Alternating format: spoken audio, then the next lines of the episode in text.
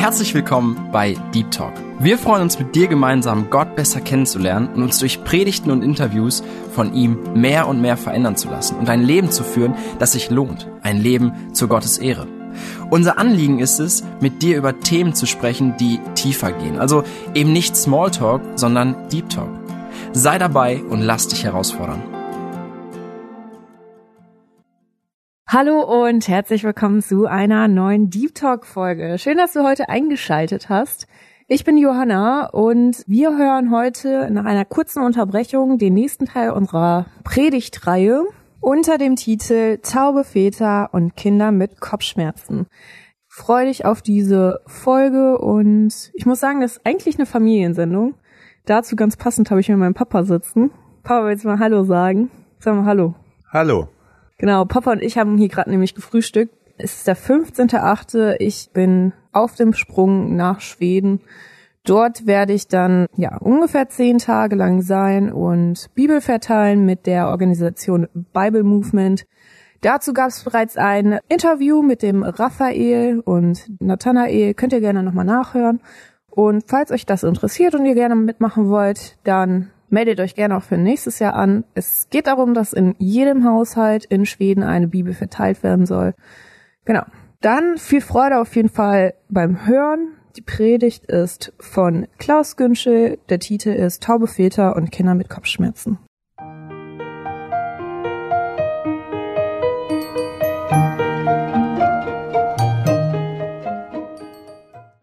Wir haben jetzt über Elisa nachgedacht eine ganze Weile und wir sind bei 2. Könige 4 angekommen und ich möchte zu Anfang den Bibeltext lesen mit uns, über den ich in der ersten Stunde heute etwas sagen möchte. Es sind zwei Ereignisse im Leben von Elisa und ich glaube, dass sie sehr in unsere Zeit sprechen, einfach voll praktisch sind. Wo hat man schon mal die Gelegenheit, in der Bibel abzutauchen in ein ganz normales Familienleben und sich zu fragen, wie ist das eigentlich so abgelaufen? Auch wenn der Blick etwas ernüchternd werden wird, Vielleicht ist er ja hilfreich für uns. Aber wir fangen bei Vers 1 an. Zweite Könige 4, Vers 1. Und eine Frau von den Frauen der Söhnen der Propheten schrie zu Elisa und sprach, dein Knecht, mein Mann ist gestorben. Und du weißt ja, dass dein Knecht den Herrn fürchtete. Und der Schuldherr ist gekommen, um sich meine beiden Knaben zu Knechten zu nehmen. Und Elisa sprach zu ihr, was soll ich für dich tun? Sage mir, was du im Hause hast. Und sie sprach, Deine Magd hat gar nichts im Haus als nur einen Krug Öl. Und er sprach, geh hin, erbitte dir Gefäße von draußen von allen deinen Nachbarn, leere Gefäße, nimm nicht wenige. Und geh hinein und schließ die Tür hinter dir und hinter deinen Söhnen zu und gieße in alle diese Gefäße. Und was voll ist, setze beiseite. Und sie ging von ihm weg und schloss die Tür hinter sich und hinter ihren Söhnen zu. Diese reichten ihr und sie goss ein. Und es geschah, als die Gefäße voll waren, da sprach sie zu ihrem Sohn, reiche mir noch ein Gefäß. Aber er sprach zu ihr, es ist kein Gefäß mehr da. Und das Öl stand. Und sie kam und berichtete es dem Mann Gottes, und er sprach, geh hin, verkaufe das Öl und bezahl deine Schuld. Du aber und deine Söhne lebt von dem Übrigen. Nach der Begebenheit gestern mit diesen Königen wo Elisa schon ziemlich kühl reagiert hat, den König von Israel so ein bisschen abblitzen ließ, aber er dann doch geholfen hat und einen, einen großartigen Sieg geschenkt hat, weil er auf Josaphat geschaut hat, einen gottesfürchtigen König, der sich in einer sehr unglücklichen Lage befand und irgendwie eine, einen Deal gemacht hat, der ihm etwas Luftnot bereitet hat. Und wir haben daraus gelernt, dass es gut ist, dass wir uns überlegen, mit wem wir zusammenarbeiten, mit wem wir zusammengehen. Aber dass wir auch Mut haben, Gruben zu graben und so ein Wunder Gottes zu erleben, dass er Wasser gibt. Und wir werden das jetzt immer wieder sehen in den Geschichten von Elisa, dass unser Part und Gottes Part irgendwie zusammengeht. Und das wird ganz deutlich hier an dieser Geschichte. Eine Frau schreit zu Elisa. Ich weiß nicht, wie groß dein Problem werden muss, bevor du anfängst zu schreien. Ich vermisse das schon mal bei Erwachsenen, die schreien nicht so oft. Wir schlucken alles runter. Ich habe nur wenige Erwachsene wirklich erlebt, die wirklich geschrien haben, weil sie ein Problem hatten. Aber diese Frau, die hatte ein Problem. Sie hat keinen Mann mehr, sie hat zwei Söhne Und damals gab es nicht die sozialen Netze und sie wusste nicht, wovon sie leben sollte. Und ich finde das so schön, dass sie, dass sie zu Gott kommt und sie, sie schreit. Und das ist nicht, das ist nicht schlecht, das ist auch nicht peinlich. Also mir ist das schon im ersten Moment, wenn meine Frau jetzt anfangen würde zu schreien plötzlich, dann wäre mir das peinlich, das kommt nicht so laut, dann mach erst mal die Fenster zu und hör auf und was sollen denn die anderen denken? Aber in Gottes Wort kommt das ganz oft vor, dass Menschen schreien. Und ich glaube, wir leben heute in einer Zeit, wo ganz viele Erwachsene eigentlich gerne schreien würden. Sie zeigen es nur anders, sie nehmen sich vielleicht das Leben oder sie werden depressiv. Aber es gibt so viel Not, wo Leute nicht mehr anders können, als zu schreien. Und vielleicht können wir mal einen Vers lesen aus 2. Mose 22. Da steht so ein eigenartiges Gesetz. Also die ganzen Gesetze in 2. Mose 21, 22 und 23 die sind so, so gut. Und wenn ich die freie Wahl habe und ich komme vielleicht noch mal zu euch, würde ich am liebsten mal darüber predigen, weil es ist so, es sind immer nur Sachen, so zwei, drei Verse, man kann sich das voll gut merken. Und ein Gesetz ist 2. Mose 22, Vers 26. Wenn du deines nächsten Mantel zum Pfand nimmst, so sollst du ihm denselben zurückgeben, ehe die Sonne untergeht. Denn es ist seine einzige Decke, sein Kleid für seine Haut. Worin soll er liegen? Und es wird geschehen, wenn er zu mir schreit so werde ich ihn erhören, denn ich bin gnädig. Ah, denkt man sich, okay, muss man dafür extra ein Gesetz machen? Da ist einer, der friert. Und Gott sagt, Vorsicht, ich kümmere mich um jeden, der friert. Und das ist genau dasselbe wie in 2. Könige 4. Es gibt so viele Menschen heute, die frieren. Denen ist einfach in der Seele kalt, sehr kalt. Und deswegen fahren auch so viele Leute auf irgendwelche Sekten ab, die dir versprechen, komm in meine Seminare und da wird dir warm werden und ich zeige dir den Sinn des Lebens. Der Sinn des Lebens ist übrigens Psalm 1. Willst du glücklich werden? Ja, glücklich wollen wir alle werden. Voll happy, oder? Wie werden wir glücklich? Und dann denkt man immer, ach ja, Bibel, oh, nee, bloß nicht. Ist so verstaubt, ist so alt, ist so, ist so einfach so voll langweilig. Ja, dann wirst du ein bisschen älter und dann überleg, guckst du die Leute an in deiner Umgebung, wie die so leben. Und irgendwann besinnt man sich und man sagt sich, Mensch, habe ich ja früher mal gehört. Ich bin ja mal früher in eine Gemeinde gegangen. Und da war so einer, der hat immer wieder Psalm 1 vorgelesen. Ist das wirklich der Weg zum Glücklichwerden? Kann man so glücklich sein? Ja, ich denke schon. Ich bin wirklich glücklich. Und wenn ich manchmal nachts nicht schlafen kann, denn ich wache auf und ja, also man betet natürlich nicht immer, ja. Man denkt auch mal über andere Sachen nach, aber ab und zu denkt man auch mal über Gott nach. Und manchmal frage ich mich dann, warum bin ich so reich beschenkt? Warum? Und dann kriegt meine Frau einen Rippentriller nachts halb drei und ich frage sie, ey, bist du auch gerade so glücklich wie ich? Und die sagt dann, sie würde gerne weiter schlafen. Kann ich nicht verstehen. Ist, ist, ist das so dein erster Gedanke, dass wenn du mal irgendwie nicht schlafen kannst, dass du denkst, ah, glückselig, die mit Gott leben? Und hier ist einer in 2. Mose 21 oder 22, der schreit. Warum schreit er? Weil er friert. Kann ich gut verstehen. Und damals gab es Leute, die sind früh aufgestanden, das könnt ihr euch wahrscheinlich nicht vorstellen.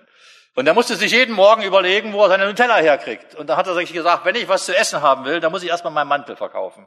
Damals gab es Pfandhändler, da bist du früh hin, hast den Mantel abgegeben, hast 20 Euro gekriegt. Und normalerweise war es geplant, dass er abends, kurz vor 18 Uhr, bevor der zumacht, wieder hingeht und holt seinen Mantel wieder ab und er kriegt dann 18 Euro wieder. Das war halt sein Problem, kriegt halt weniger wieder. Die zwei Euro hat der Pfandhändler verdient. Gibt's heute wieder, ja? Autopfandhäuser? Schon mal gehört? Aber ihr geht da nicht regelmäßig hin oder so. Nee. So, und jetzt sagt Gott Folgendes. Es kann sein, A, der verpasst bis 18 Uhr zu seinem Pfandhändler zu gehen. Oder, keine Ahnung, hat eine Panne auf der Autobahn gehabt, oder? Jedenfalls hat er keine Gelegenheit gehabt, abends seinen Mantel sich wieder zu holen. Und was macht er dann? Dann fängt er an zu schreien. Hast du schon mal so gefroren, dass du geschrien hast? Nee, kann ich mir vorstellen. Ich auch nicht. Na doch, bei der Armee mal, da war es richtig kalt, aber da habe ich auch nicht geschrien, das durfte man nicht. Jedenfalls, er schreit. Und Gott sagt, Vorsicht, ich höre, wenn jemand schreit, weil er friert. Und deswegen mache ich ein Gesetz. Und das Gesetz lautet, du sollst diesem Typen seinen Mantel wiedergeben. Und ich finde, Gott drückt sich sehr zärtlich aus. Er sagt im Vers 27, es ist seine einzige Decke. Es ist sein Kleid für seine Haut. Überleg doch mal. Da ist abends einer und der friert. Und das, das gibt es bei mir nicht. Also in meinem Volk darf keiner abends in Bett gehen und, und muss frieren. Ich werde ein Gesetz dafür lassen. Und warum habe ich das Gesetz erlassen und Bedenkt bitte, das steht in 2. Mose 22, direkt nach den zehn Geboten. Dann sagt Gott einen herrlichen Satz am Ende von Vers 27. Ich werde ihn erhören. Warum? Denn ich bin gnädig. Willst du wissen, wie Gott ist?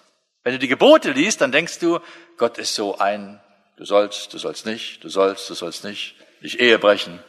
Man soll Vater und Mutter ehren. Was kriegt man da für eine Belohnung? Man lebt lange. Ja, soll man sich überlegen. Also es gab Leute, die haben geschrien. Und hier in 2. Könige 4 schreit eine Frau, weil sie ein Problem hat. Und ich möchte dich sehr ermutigen, dass, dass du dir immer diese Tür offen hältst, zu Gott zu schreien. Ich habe gestern von dem oder vorgestern von dem Kind erzählt, was ich begraben musste mit sieben Monaten. Und die Mutter dieses Kindes hat sich verweigert zu trauern. Sie wollte stark sein. Und als ich mit ihr gesprochen habe, habe ich gedacht, sowas, sowas gibt es überhaupt nicht. Eine Abgeklärtheit, eine. Also ich will damit nicht sagen, dass sie ihr Kind nicht geliebt hat, aber und sie ist daran zerbrochen. Und Jahre später hat sie sich zugestanden, dass sie darüber trauern darf, weil weil wir manchmal in so einer Atmosphäre groß werden, dass wir denken, Trauer ist, ist Schwäche, das, das macht man nicht. Und wenn ich was Schreckliches erlebe, dann gehe ich da mit dem Herrn durch, ja, und singe noch ein Loblied. Jawohl, das kann auch mal sein. Aber normal ist, dass wir die Fähigkeit haben zu weinen. Sogar Männer haben Tränendrüsen, habe ich jetzt gehört.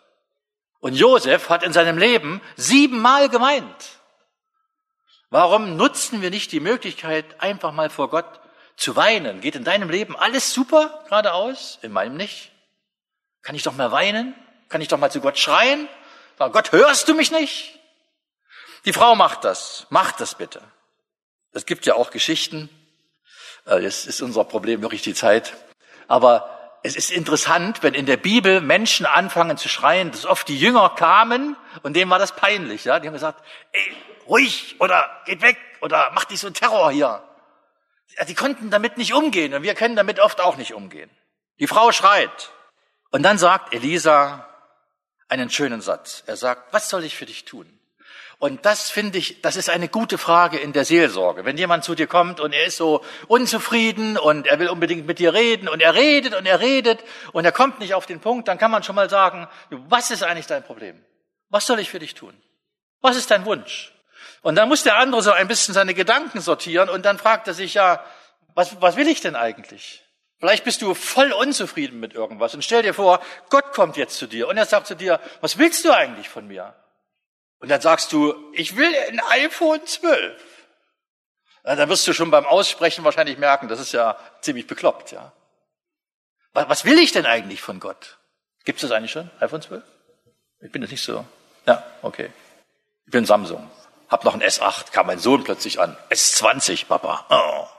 Gut, deswegen muss man nicht schreien. Und manchmal würde ich mich wahrscheinlich dabei ertappen, wenn ich zu Gott schreie und dann kommt Gott zu mir und sagt, Klaus, was ist eigentlich dein Problem?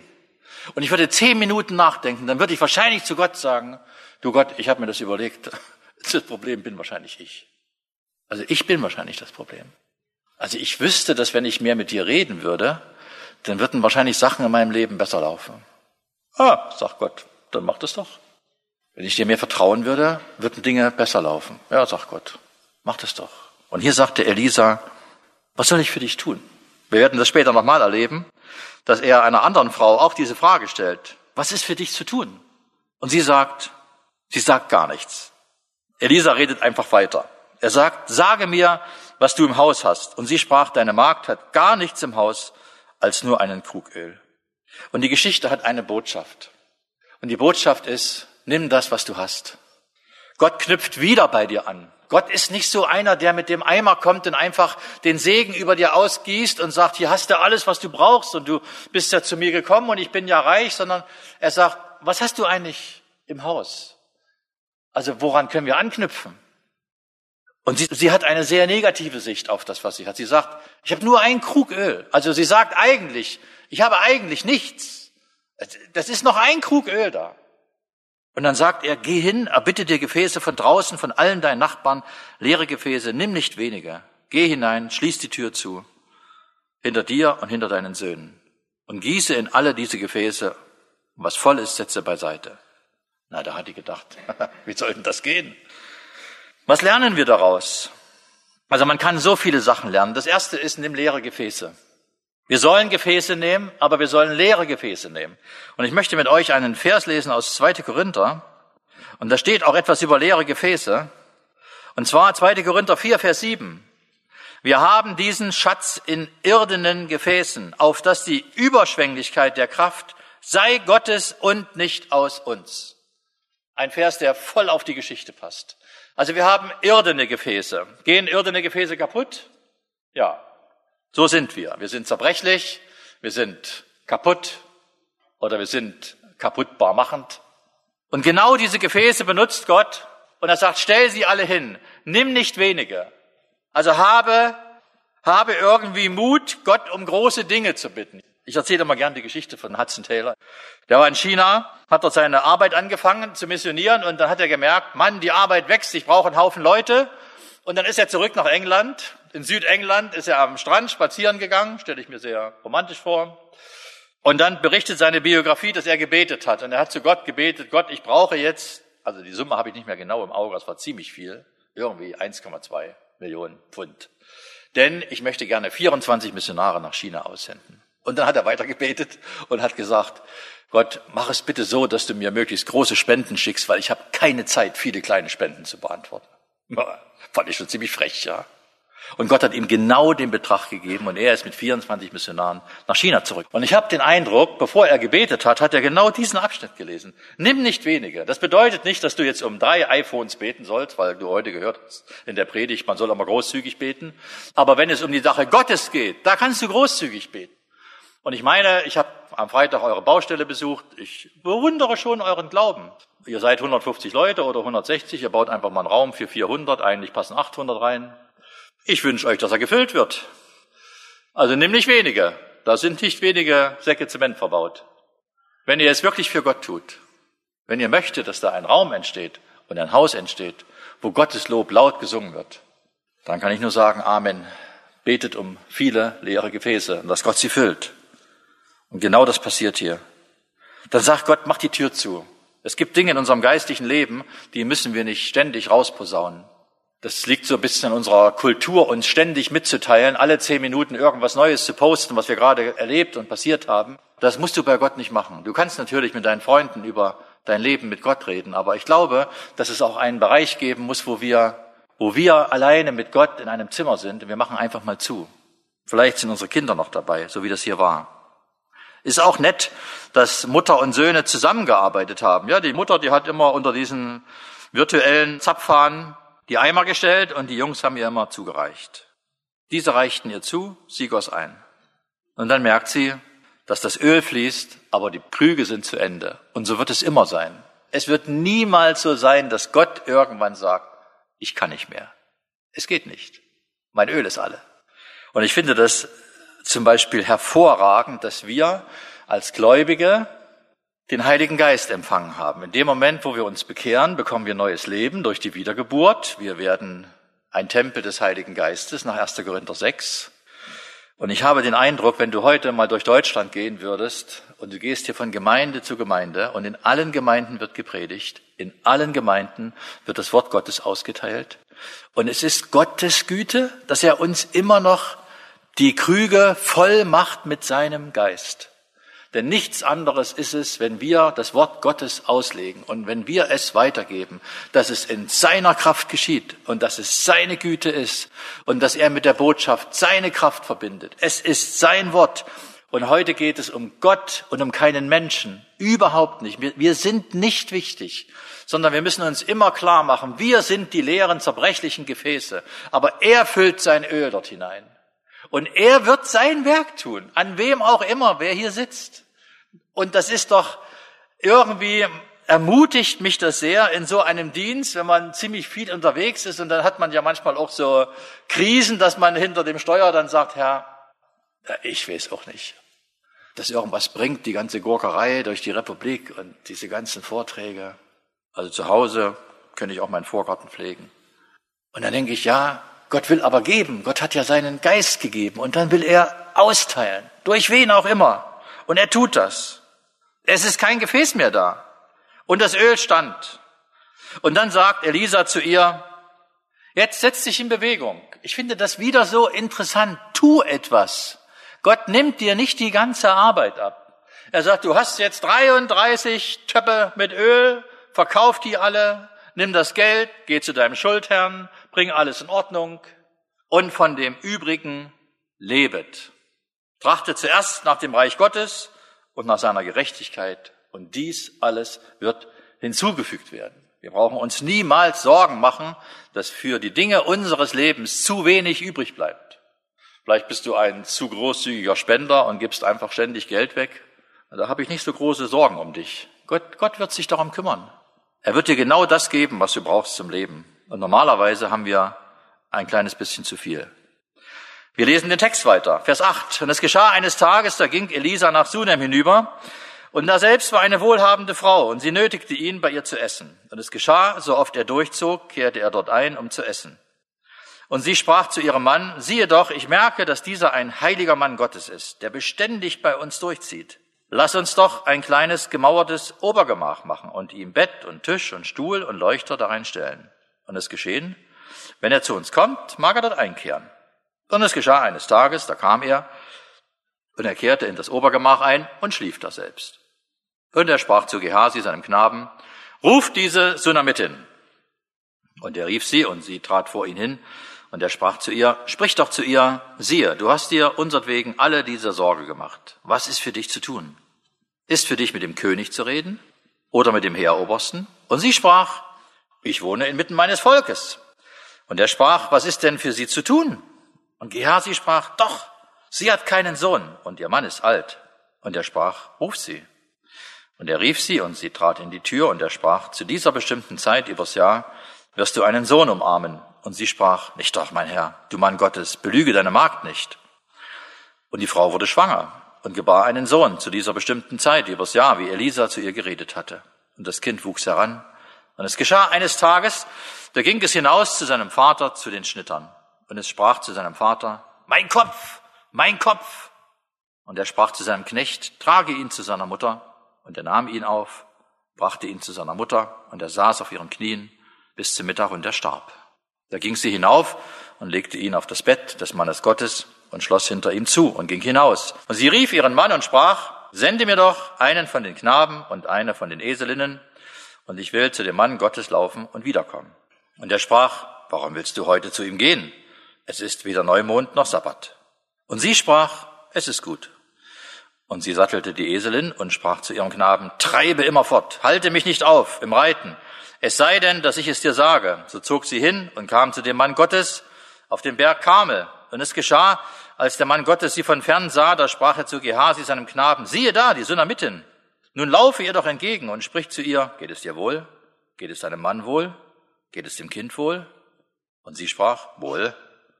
Und sie kam zu dem Mann Gottes auf den Berg und umfasste seine Füße. Da trat Gehasi herzu, um sie wegzustoßen. Aber der Mann Gottes sprach, lass sie, denn ihre Seele ist betrübt, und der Herr hat es mir verborgen und mir nicht kundgetan. Und sie sprach, habe ich einen Sohn von meinem Herrn erbeten? Habe ich nicht gesagt, täusche mich nicht? Da sprach er zu Gehasi, gürte deine Lenden, nimm meinen Stab in deine Hand und gehe hin. Wenn du jemand triffst, grüß ihn nicht. Wenn jemand dich grüßt, antworte ihm nicht und lege meinen Stab auf das Angesicht des Knaben. Und die Mutter des Knaben sprach, so wahr der Herr lebt und deine Seele lebt, wenn ich von dir lasse. Da machte er sich auf und ging ihr nach. Gehasi aber war ihnen vorausgegangen und hatte den Stab auf das Angesicht des Knaben gelegt, und da war keine Stimme und kein Aufmerken, und er kehrte zurück ihm entgegen und berichtete ihm und sprach, der Knabe ist nicht erwacht. Und als Elisa in das Haus kam, siehe, da war der Knabe tot, hingelegt auf sein Bett, und er ging hinein schloss die Tür hinter ihnen beiden zu und betete zu dem Herrn. Und er stieg hinauf und legte sich auf das Kind und er legte seinen Mund auf dessen Mund und seine Augen auf dessen Augen und seine Hände auf dessen Hände und beugte sich über dasselbe und das Fleisch des Kindes wurde warm.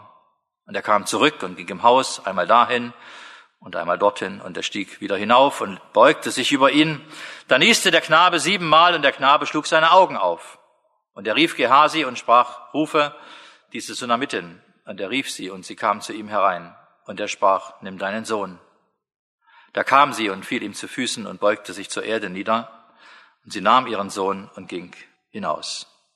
Was für eine Ich weiß nicht, ob es irgendeine Geschichte gibt, die ich spannender in der Bibel finde. Was ich heute sagen möchte in der verbleibenden Zeit ist, dass wir einfach mal durch die Geschichte gehen, weil ich glaube, das ist eine Geschichte, von der wir als Familien, als junge Familien ganz viel lernen können.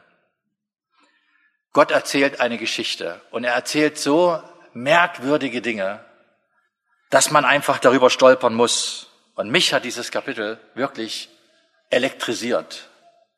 Da ist ein Ehepaar, ein kinderloses Ehepaar, denen es finanziell ganz gut geht. Eine wohlhabende Frau, hatten sicherlich auch ein großes Haus mit Möglichkeiten da Gäste aufzunehmen. Und Elisa zieht da durch und ich habe keine Ahnung, wie man damals so im Orient gelebt hat, ob da irgendwie draußen ein Schild hing, Zimmer zu vermieten oder keine Ahnung. Jedenfalls kam er auf die Idee, öfters da abzusteigen. Und vielleicht gab es auch ein gutes Essen. Der Kühlschrank war immer voll. Er hat sich da wohl gefühlt. Aber die Frau, die war mehr als nur eine Herbergsmutter. Die hat irgendwas entdeckt und die entdeckt, der Mann, das ist ein Mann Gottes. Ich merke, dass dieser ein heiliger Mann Gottes ist. Woran hat die das gemerkt? Hatte der eine Bibeltasche oder einen frommen Aufkleber auf dem Auto? Ich merke, dass dieser ein heiliger Mann Gottes ist. Sind wir heilige Männer Gottes oder sind wir Hampelmänner? Vielleicht hat Elisa so eine natürliche Würde gehabt, eine natürliche Heiligkeit, die anziehend war für diese Frau. Vielleicht hat er mit ihr über Gott geredet. Sie hat es irgendwie gemerkt. Und ich finde, dass es sehr schön ist, dass, dass es Menschen gibt, die ein Empfinden dafür haben, was für ein Mensch ihnen gegenübersteht. Sie hat sich irgendwie Gedanken gemacht. Und dann kommt die Initiative von der Frau und sie geht zu ihrem Mann und sie sagt zu ihrem Mann, ich merke, dass dieser ein heiliger Mann Gottes ist, der beständig bei uns durchzieht. Und da kommt ja sofort die Frage auf, die man jetzt dem Mann stellen könnte, hey Mann, hast du das eigentlich auch gemerkt? Vielleicht hat der Mann überhaupt nicht mitgekriegt, dass er Besuch hatte. Vielleicht war er auch nie zu Hause. Vielleicht hat er viele Überstunden gemacht. Also der Mann kommt hier nicht so gut bei weg. Und dann frage ich mich manchmal, ist die Geschichte vielleicht 2021 aufgeschrieben? Wir, wir Männer und Frauen, also wir Männer und die Frauen, wir unterliegen ja so einem Wechselprozess in der Gesellschaft. Manchmal sind Männer sehr dominant, dann sind wieder Frauen sehr dominant und man hat immer den Eindruck, es geht immer so wellenförmig. Und ich würde mich immer freuen, man würde eher sich an einem biblischen Muster ausrichten. Und das biblische Muster besagt, dass Männer grundsätzlich bereit sein sollten, Verantwortung zu übernehmen und zu führen und zu leiten und irgendwo auch mitzukriegen, was eigentlich läuft. Zum Beispiel zu Hause. Also Abraham in 1. Mose 18 saß wo? Am Eingang seines Zeltes. Und das auch noch in der Mittagshitze. Das ist kein Vergnügen. Und warum ist es so gut für uns Männer, dass wir am Eingang unseres Zeltes sitzen? Weil wir dann normalerweise mitkriegen, wer reingeht und wer rausgeht. Und ihr habt Kinder. Und es kann sein, dass Leute bei euch in das Haus rein wollen, die deinen Kindern schaden werden. Virtuelle Leute. Die kommen über den WLAN-Anschluss. Also weißt du, wer reingeht und wer rausgeht. Oder bist du völlig abgenabelt? Keine Ahnung. Die Frau geht zu ihrem Mann.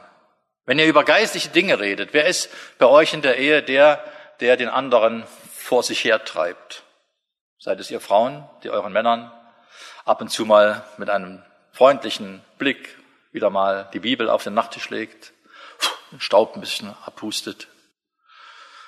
Und euch Männer liebevoll bittet, doch nochmal irgendwie aufzuschlagen, wieder regelmäßig Bibel zu lesen. Denn es die Frauen zu euch Männer kommen und die sagen, Mensch, wollen wir nicht mal zusammen beten? Wir haben riesen Probleme zu Hause. Wir müssten eigentlich nicht beten, wir müssten eigentlich schreien. Ach ja, du, ich habe jetzt gerade zwei neue Apps installiert und so. Lass uns das morgen machen. Also wir merken, es geht irgendwie komisch los, die Geschichte. Die Frau geht zu ihrem Mann und macht ihm ein bisschen Dampf. Er soll bauen. Das würde euch natürlich entgegenkommen. Ihr baut alle gerne. Man hat mir gesagt, dass die Russlanddeutschen sich begrüßen nicht mit Guten Morgen, sondern hast du schon gebaut. Finde ich, finde ich lustig. Und die Frage könnte man in der Geschichte stellen, dass die Frau zu ihrem Mann sagt, Mensch Mann, hast du schon gebaut? Wir haben einen Mann, der zieht immer bei uns durch und unser Gästezimmer ist so ein bisschen öde. Lass uns doch einen Anbau machen. Muss nicht protzig sein, also ohne Whirlpool oder so, aber wir stellen da ein Bett rein und einen Tisch und einen Stuhl und einen Leuchter. Genau so ein Quartier habe ich im Moment. Also nicht jetzt, nicht ärmlich, sondern ich bin voll zufrieden. Ist genau alles drin, was ich brauche. Perfekt. Sogar ein Sofa. Das Schöne ist, dass der Mann das macht.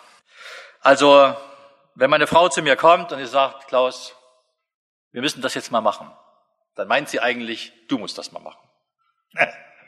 Also, da ist noch jemand, der hat irgendwie Hochzeit oder schreib dem doch mal einen Brief. Ich sage, Mensch, du kannst doch auch einen Brief schreiben. Ja, aber du kannst es schneller und viel einfacher. Und dann sollte man nicht sich ewig sträuben, sondern einfach den Brief schreiben. Der Mann baut das Haus, Elisa kommt wieder und Elisa hat ein Empfinden dafür, dass ihm etwas Gutes getan wird und er möchte der Frau wieder etwas Gutes tun.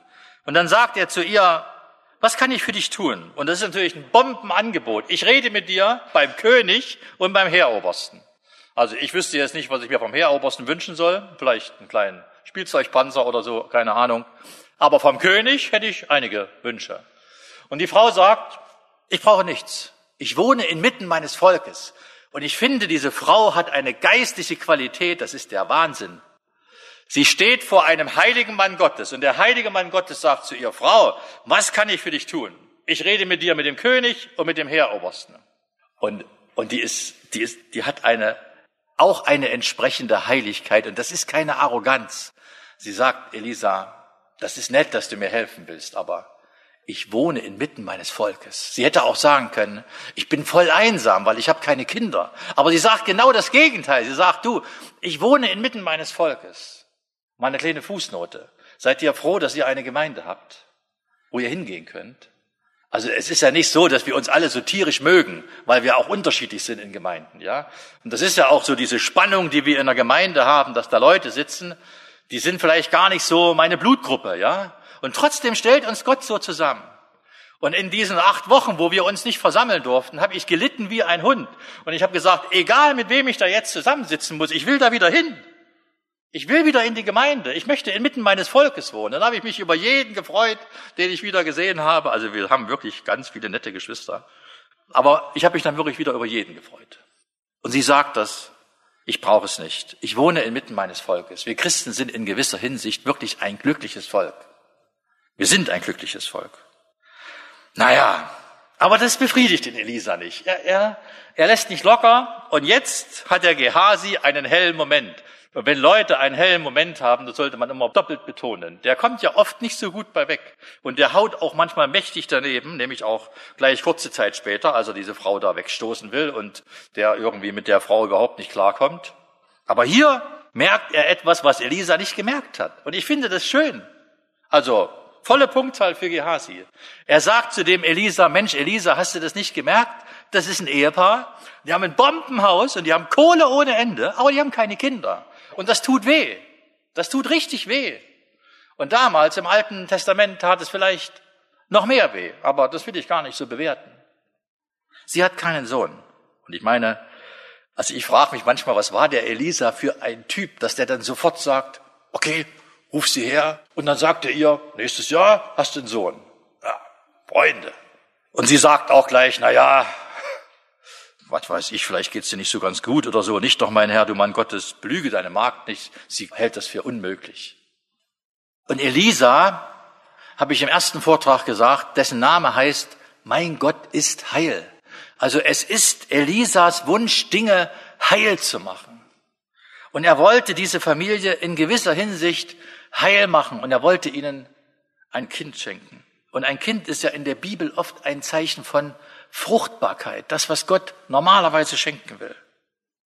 Und das will Gott genau in deinem Leben bewirken, dass du geistliche Kinder hast. Und jetzt wird die Frau wirklich schwanger, sie bekommt einen Sohn und dann geht die Geschichte weiter. Und jetzt wird's langsam spannend. Also ich sage mal, der Sohn war ungefähr zwischen zwölf und vierzehn. Man kann auch noch einen Sohn mit 12 bis 14 auf dem Schoß halten, das geht, ja, oder? Ein kleines Detail in dem Familienleben dieser neuen, netten, kleinen Familie. Vater, Mutter, Sohn. Der Sohn wird also pubertär. Ein pubertäres Alter ist also extrem spannend. Das kann man mit den Worten beschreiben, wie umarme ich einen Kaktus. Die Eltern finden, dass ihre Kinder schwierig sind und die Kinder finden, dass ihre Eltern schwierig sind. Und beides stimmt. Und plötzlich geht der Junge seinen Vater besuchen. Wo geht er hin? Er geht zu den Schnittern. Er geht zu Papa auf Arbeit. Das heißt, der Sohn musste, um mit seinem Vater zu reden, auf die Arbeit gehen. Das bedeutet, es gab zu Hause nicht so viele Gelegenheiten. Wo müssen deine Kinder hingehen, damit sie dich als Vater sprechen können? In den Keller? Zur Modelleisenbahnplatte? Wo treffen sie dich? Der war very busy, der Mann. Schwer beschäftigt. Dem gehörten mehrere Felder, der hat einen Haufen Schnitter unter seiner Fuchtel gehabt. Und der Sohn weiß keinen anderen Rat, als dass er da rausgeht, um Papa auf der Arbeit zu treffen. Und dann macht er seine Bürotür auf und dann geht er rein. Und der Papa, der sitzt vor seinem Rechner und der guckt ganz gestört zur Tür und sagt, was willst du denn hier? Und dann sagt der Sohn, ey Papa, ich habe Kopfschmerzen. Mein Kopf, mein Kopf. Und jetzt sagt mir bitte, was der Vater zu seinem Sohn sagt in der Geschichte. Habt ihr mal mitgelesen? Was sagt der Vater zu seinem Sohn? Einfache Antwort, nichts, kein Wort. Und das geht mir durch Mark und Bein. Es ist, das ist der Wahnsinn. Und das ist genau unsere Zeit. Das ist diese Sprachlosigkeit, die wir haben zwischen den Generationen, dass wir oft mit jungen Leuten zu tun haben. Und wenn wir die fragen, was hast du für eine Beziehung zu deinem Vater, dann sagen die, keine. Und ich rede nicht von irgendwelchen Straßenkindern, die wir unter der Brücke vorpulen, sondern ich rede von christlichen Elternhäusern. Und das Problem in der Geschichte ist nicht der Sohn. Das Problem ist prinzipiell der Vater, der überhaupt nicht weiß, was in seinem Sohn vorgeht, wie der tickt, was eigentlich sein Problem ist. Und damit er eine Ahnung bekommt von dem Problem, sagt er zu seinem Vater, mein Kopf tut weh. Und wisst ihr, was das bedeutet? Das bedeutet Folgendes, dass wenn dein Sohn zwölf wird oder 14 wird und er lebt weiter in Espelkamp, dann kannst du wahrscheinlich ein bisschen dankbar sein, aber wenn er in der Uckermark lebt, dann muss er auf dem Weg zur Schule erstmal an drei Drogenhändlern vorbei. In der Schule erlebt er, wie seine 15-jährige Klassenkameradin gerade ein Kind kriegt. Er erlebt einige lesbische und schwule Beziehungen. Er wird ganz normal durch das Leben geformt. Und dann kommt er am Sonntag in die Gemeinde und dann merkt er in der Gemeinde, das ist ja, ey, das ist so völlig anders. Das ist alles so fromm. Und da freuen wir uns auf den Himmel, wenn meine Schulkollegen mich hier erleben würden, die würden sagen, bist du denn bekloppt, wo du da hingehst? Lass uns Party machen. Mein Sohn wurde regelmäßig eingeladen zur TGL, das heißt totale Gesichtslähmung. Jeden Freitag saufen bis zum Umfallen. Und dann saufen da 19 Schulkameraden. Und der Günschel ist der Einzige, der da nicht hingeht. Also ist er bekloppt, oder? Und irgendwann kriegt der doch Kopfschmerzen. Irgendwann kann der das überhaupt nicht mehr verarbeiten. Irgendwann platzt dem der Kragen und er geht zu seinem Vater und er sagt, Papa, ich verstehe das Leben nicht. Ich verstehe es einfach nicht. Du musst mir jetzt helfen, damit ich das verstehe. Hast du recht oder haben die anderen recht? Wenn du in zwei Welten lebst, das ist wie Schizophren, da zerreißt es dir die Birne. Und dann, dann, dann kannst du nicht mehr anders, als dass du Kopfschmerzen hast. Und ich möchte euch Eltern so sehr bitten, denkt bitte nicht, mein Kind ist zwölf, es braucht mich nicht mehr, sondern wenn dein Kind zwölf wird, braucht es dich umso mehr. Meine Tochter hat heute Geburtstag, wird 28 und sie lebt in Magdeburg. Und ich werde heute natürlich, wenn ich nach Hause fahre, obwohl ich müde bin und eigentlich nach Hause will, in Magdeburg abfahren und sie nochmal kurz an die väterliche Brust nehmen. Es ist so witzig, selbst Töchter mit 28 brauchen einen noch. Ich weiß nicht, ob die gerade Kopfschmerzen hat, ja, aber sie legt größten Wert darauf, dass, dass man sich sieht und dass man sich liebt und dass man sich gerne hat und dass man sich füreinander interessiert. Töchter sind was ganz Besonderes. Versteht ihr das? Dass mir als Vater das Herz aufgeht bei der Geschichte und dass ich euch das auf die Nägel brennen möchte und unter die Haut, dass wir Kinder haben, die irgendwann Kopfschmerzen kriegen. Und wenn du dann nicht da bist, wenn du einfach Stress hast, weil du gerade in der Karriereleiter wieder eins nach oben gestiegen bist, weil du gerade Freude an deinen Bilanzen hast, Mensch, dann steck doch deine Bilanzen in den Ofen. Es interessiert doch keinen Menschen. Es interessiert nur eine Sache, wie du im Himmel ankommst. Ob du mit deinen Kindern da ankommst oder ob du ohne deine Kinder da ankommst. Und in der Welt, in der wir leben, werden deine Kinder Kopfschmerzen haben. Die kriegen einen am Kopf. Die können das einfach nicht verstehen. Und wie oft haben meine Kinder zu mir gesagt, Papa, wenn wir dir alles erzählen würden, was in der Schule läuft, dann würdest du jeden Tag dahin rennen und das ist uns wieder peinlich. Also erzählen wir dir bloß die Hälfte. Ah, danke. Hab ich Kopfschmerzen. Und jetzt wäre es super gewesen, wenn diese Frau zu ihrem Mann hätte gehen können, hätte sich ihm an die Brust geworfen und mal richtig geheult und hätte gesagt, ey, du, unser Sohn, der geht im Moment durch so eine blöde, schwierige Phase. Ich glaube, wir müssen frühs, mittags und abends für den beten. Aber was erlebt die Frau? Da kommt der Knecht mit dem Sohn nach Hause. Also der Vater sagt, ich habe keine Zeit. Also es passt jetzt wirklich nicht. Er sagt zu dem Knecht, bring den Knaben bitte nach Hause. Und das bedeutet, der stört. Was würdest du finden, wenn deine Eltern zu dir sagen würden, deine Probleme, also wir können sie eh nicht verstehen, lass, lass uns einfach in Ruhe. Mach dein Ding. Dann wirst du wahrscheinlich sagen, okay, dann mache ich mein Ding. Gestehe bitte deinen Eltern zu oder gesteht ihr als Kinder bitte euren Eltern zu, dass sie wahrscheinlich wirklich Probleme haben, euch zu verstehen. Ihr lebt vielleicht in unterschiedlichen Welten. Ihr lieben jungen Leute, habt Verständnis für eure Eltern. Die sind manchmal schwierig. Aber was hier passiert, das ist No-Go. Das darf in euren Familien nicht passieren. Ich habe mal als junger Mann einen Vortrag gehört von einem Bruder, das war damals Bruder Aueniel aus Holland, das war ein exzellenter Bibellehrer. Und der hat mal gesagt in einem Vortrag, das passiert immer nur einmal im Leben, dass dein Kind zu dir kommt und dich fragt, Papa, wie hast du dich bekehrt? Wie lebst du eigentlich mit Gott? Kann ich mit dir mal über Gott reden? Und wenn du dann sagst, du, das können wir mal im Urlaub machen, wir fahren ja bald nach Österreich, da können wir zusammen wandern gehen, dann hast du deine Situation vergeigt. Du hast es einfach vergeigt. Und das darf nicht passieren. Wenn dein Sohn zu dir kommt und er fragt dich, Papa, was ist eigentlich los? Was bedeuten dir diese Steine? Dann lass einfach alles fallen. Selbst die Predigtvorbereitung darfst du fallen lassen. Äh, steinig mich bitte nicht hier. Aber in dem Moment ist dein Sohn wichtiger. Jetzt kommt der Sohn zu seiner Mutter und sie hat ihn auf seinem Schoß und er stirbt. Und ist das nicht genau die Situation in unseren Gemeinden? In unseren christlichen Gemeinden findet zurzeit ein Kindersterben statt, ein Jugendsterben. Sie gehen einfach weg. Wir arbeiten hier in der Nähe mit einer gefährdeten Hilfe zusammen, die sich mit Leuten abgeben, die alkoholsüchtig sind, drogensüchtig sind, spielsüchtig sind. Und ihre Kundschaft kommt ausschließlich aus christlichen Gemeinden. Ausschließlich. Wir haben ein Problem. Und das müssen wir nicht vom Tisch wischen oder so tun, als wären wir so toll und wir haben dieses Problem nicht, wir haben das Problem. Und Gott möchte, und das habe ich schon vorher gesagt in Malachi 3, dass die Herzen der Väter zu den Kindern gewendet werden. Dass wir erkennen, wie wertvoll sind unsere Kinder. Das Kind stirbt, eine Tragik. Und jetzt kriegen wir ein kleines Detail über das Eheleben. Dann sagt die Frau zu ihrem Mann, ich brauche mal die Autoschlüssel. Bereite mir doch mal einen Knaben, eine Eselin. Also offenbar ist der Mann nach Hause gekommen. Juhu, schön. Der Mann hat ja tagsüber was erlebt. Er hatte Besuch von seinem Sohn. Er kommt abends nach Hause, Armbrot, wie immer, Rührei. Und dann sagt die Frau, du, ich brauche jetzt mal einen Knaben, ich brauche eine Eselin, ich will los. Was wäre denn für eine Idee gewesen, was der Mann jetzt hätte sagen können? Was ist eigentlich mit unserem Sohn? Das wäre doch normal gewesen, ja? Also ich meine, der war ja mittags bei ihm auf Arbeit. Der hatte Kopfschmerzen. Hast du ihm eine Berdosin gegeben? Frau, wie geht es eigentlich unserem Sohn?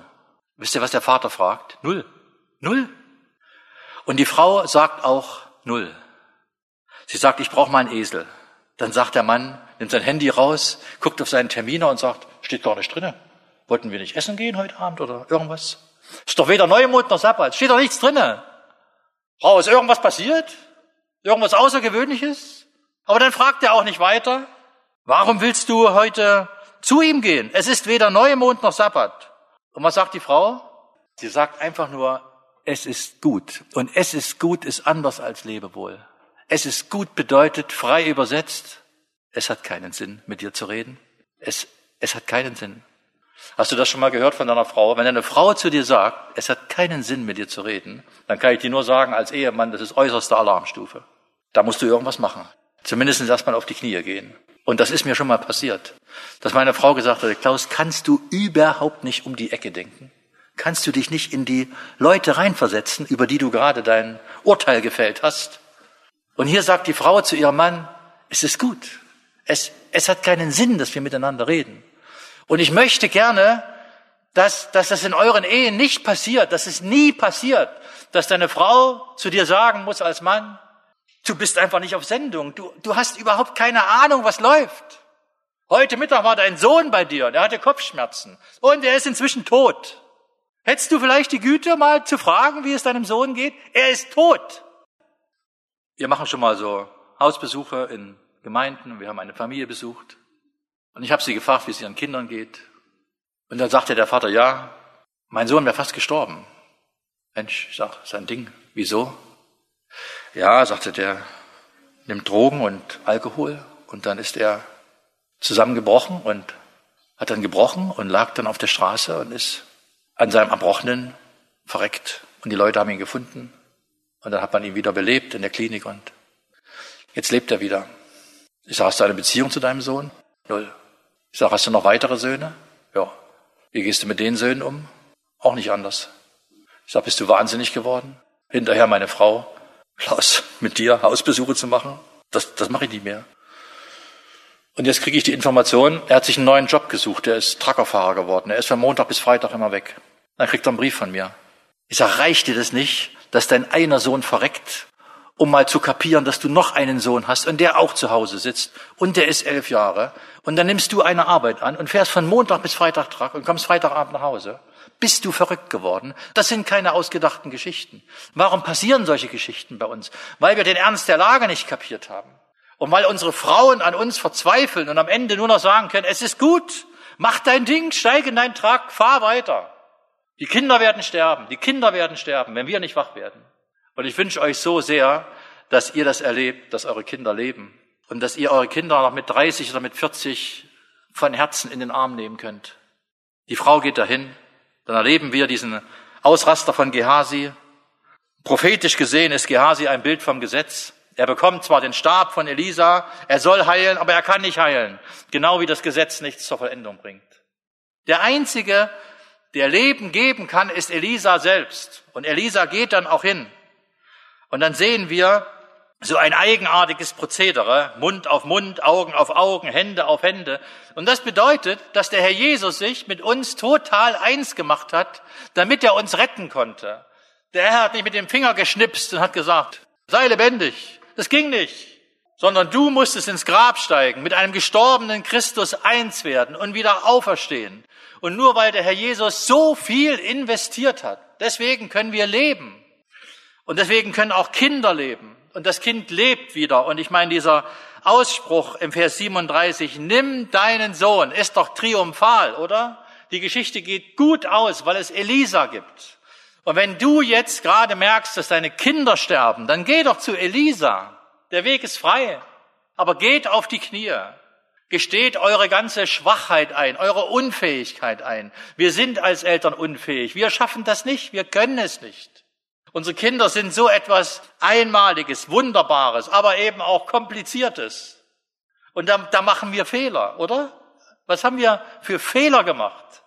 Und trotzdem gibt es Elisa und zu Elisa kannst du gehen. Und nimm das bitte aus dieser Stunde mit. Ich will dich durch die Geschichte nicht depressiv machen, sondern ich möchte euch als Eltern ermutigen, Elisa lebt, Jesus lebt. Und wir können da hingehen wir können sagen, hier liegen unsere ganzen Trümmer, hier liegen unsere toten Kinder. Mach sie bitte lebendig. Und meint ihr nicht, dass Gott eure Gebete erhört? Und dass ihr eines Tages erlebt, wie Gott zu dir kommt und er sagt, nimm deinen Sohn. Ey, wenn man sowas verfilmen würde, also ich, ich heule auch schon mal bei, bei Filmen, das hält man zwar nicht für möglich, aber da wetteifere ich immer mit meiner Frau. Und wo die beiden zusammengestanden haben, der Elisa und diese Frau, und dann kommt der mit dem Jungen einer und sagt, hier, hier hast du ihn wieder. Nimm deinen Sohn. Das ist doch der Hammer, oder? Gott gibt Leben. Glückselig, Gott gibt auch Freude.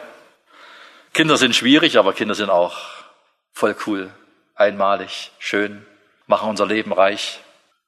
Ich sage mal, ich bade in meinen Kindern, wenn, wenn die erwachsen sind und man, man hat gleichberechtigte Partner plötzlich gegenüberstehen, dann glaube ich manchmal, das ist ein Stück Himmel. Und das wünsche ich euch. Nimm deinen Sohn, er lebt wieder. Und ihr lieben Männer, setzt die richtigen Prioritäten. Eure Kinder kommen vor der Arbeit. Wir leben nicht, um zu arbeiten. Absolut nicht. Amen.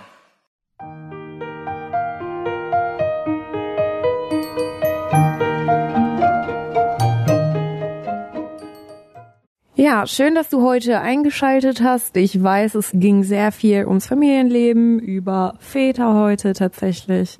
Vielleicht könnt ihr das ja auch gemeinsam als Familie hören und gemeinsam einfach mal übers Familienleben talken und ein bisschen Offenheit zeigen und gucken, was man noch optimieren kann. Ja, Als ich das gehört habe, ist mir nochmal ganz wichtig geworden, was er im ersten Teil der Predigt gesagt hat, ob wir überhaupt zu Gott schreien, ob unsere Nöte und unsere Anliegen groß genug sind, dass wir damit vor Gott kommen und wirklich, wirklich anfangen zu schreien. Ja, ich hoffe, du konntest was mitnehmen aus der heutigen Sendung und ja, wir hören uns beim nächsten Mal. Ich wünsche dir noch eine schöne Woche. Tschüss.